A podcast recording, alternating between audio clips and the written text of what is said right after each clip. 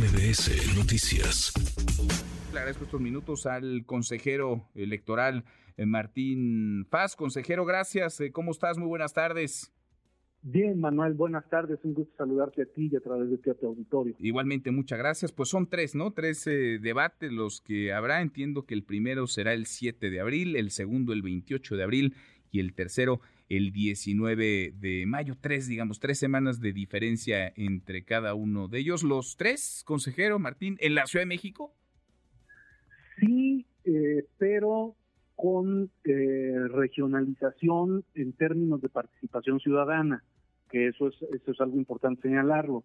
Eh, hay dos formatos, hay dos debates que tienen un formato de participación ciudadana, el primero y el segundo.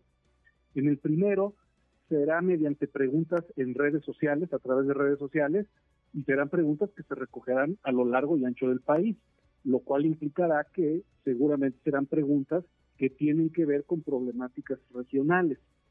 Y el, y el segundo formato, el segundo debate, serán preguntas realizadas directamente por la ciudadanía, no a través de redes sociales, sino directamente en la ciudadanía las hará y serán transmitidas durante el debate para que sean eh, para que les den respuesta a las distintas candidaturas de tal manera que eso nos permitirá hacer un ejercicio de regionalización porque habrá preguntas seguramente del norte del país del centro del sureste o de zonas muy específicas, el Bajío, en fin. Y creo que eso le va a dar eh, ese carácter de regionalización que va a tener. Eh, esto fue resultado de un análisis que hicimos eh, que tenía que ver tanto con costos como con realmente la eficacia temática regional. Y creemos que de esta manera, a pesar de que se van a hacer en la Ciudad de México, van a reflejar la pluralidad del país por la participación ciudadana.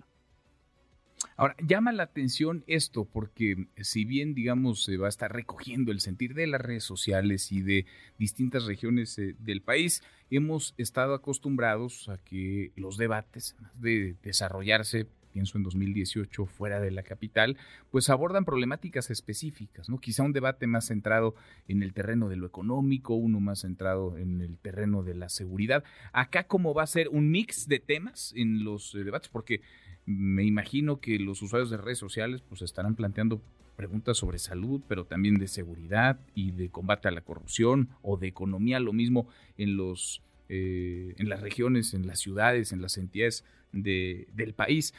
¿Cómo van a ser las temáticas eh, para que esto no se convierta pues en una licuadora en donde entran todos los temas y de pronto brincamos de uno a otro? No, no, eso no va a ocurrir porque efectivamente hay temáticas. Eh, en, el, en el primer debate las temáticas son educación y salud, transparencia y combate a la corrupción, no discriminación, grupos vulnerables y violencia en contra de las mujeres. Y eso lo hemos titulado en términos generales como la sociedad que queremos. Eh, y en el formato segundo, eh, los temas son crecimiento económico, empleo e inflación, infraestructura y desarrollo, pobreza y desigualdad, y el título es La ruta hacia el desarrollo de México. De tal manera que si bien las preguntas que tanto por redes sociales o por o porque se hagan en plazas públicas o en espacios públicos se vayan recolectando, evidentemente que se seleccionarán para que se ajusten a las temáticas con este otro elemento de regionalización que te había dicho. Mm. Y el tercer debate, que es, eh, es un debate en donde no habría participación ciudadana, sino que es un debate más eh, con un formato eh, que está pensado para que haya una, un cara a cara entre las distintas candidaturas, de tal manera que las candidaturas respondan preguntas específicas de sus contrincantes en materias de política social, inseguridad y crimen organizado, migración y política exterior, democracia, pluralismo y división de poderes. Eh, este, este tercera, esta tercera modalidad es una tercera modalidad eh, sin participación ciudadana, en donde más bien lo que se busca es que eh, las candidaturas puedan dar una respuesta, ver, ver cuál es la capacidad de respuesta, las habilidades de respuesta y la forma de conducirse en un formato en el que hay cuestionamientos directísimos por parte de sus contrincantes. Interesante. Ahora, sobre los moderadores o moderadoras, eh, ¿de eso hay algo? ¿Hay algún eh, acuerdo de cuántos serán? Eh, ¿De qué perfiles y características tendrían que tener? ¿Qué tanto protagonismo? ¿Cuál sería el rol de los moderadores, de las moderadoras en este formato, en estos formatos de debate, consejero?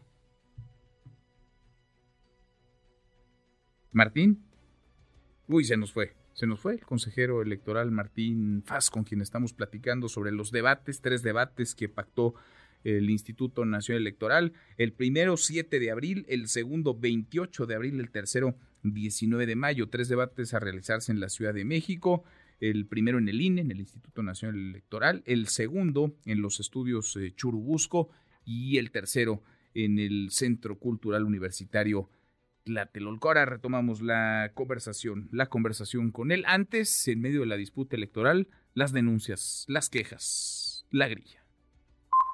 Y lo que hace Movimiento Ciudadano es eh, sacar al gobernador en sus spots donde se prefigura que el gobernador viola el 134 constitucional y además como funcionario público viola el artículo 41 constitucional, violando los principios de igualdad, imparcialidad y neutralidad que debe atender cualquier funcionario durante los procesos electorales.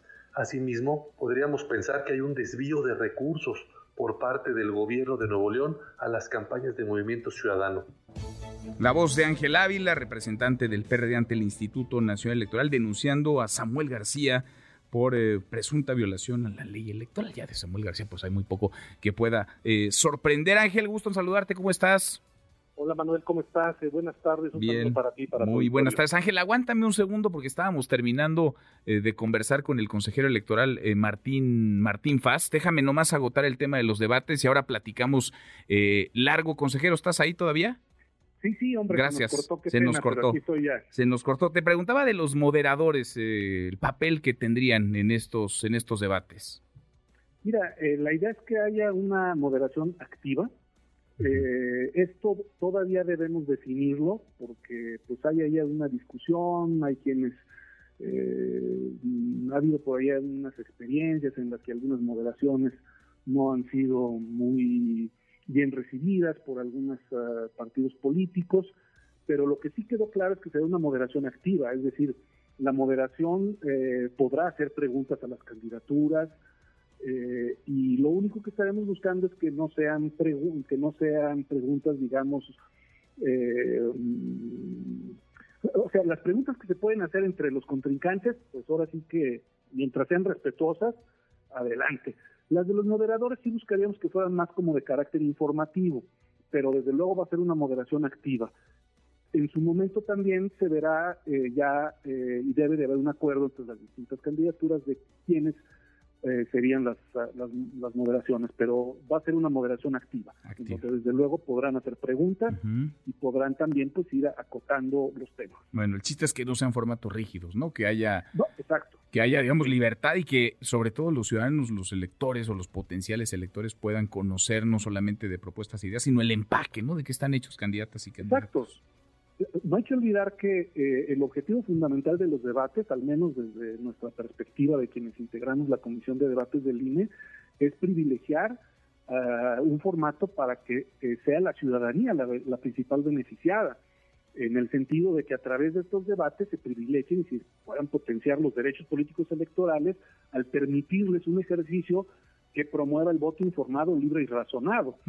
Eh, de tal manera que si bien las candidaturas pues en un momento dado podrán hacer observaciones del formato, porque pues algunas candidaturas podrán pensar que un formato les acomoda más o les acomoda menos por su estilo, pero nosotros en todo momento vamos a privilegiar que eh, los formatos, perdón, que los debates se realizan en atención a la ciudadanía. Bueno, pues ojalá, ojalá que sí que todos comprendan que eso es lo más importante, tanto los candidatos como los eh, moderadores, porque en el centro de la elección tendrían que estar justo los ciudadanos. Consejero, muchas gracias, gracias Martín por estos minutos. A ti, Manuel, seguimos en contacto. Gracias, muy buenas tardes, el consejero electoral Martín Faz. Ahí están los tres eh, debates. Redes sociales para que siga en contacto: Twitter, Facebook y TikTok. M. López San Martín.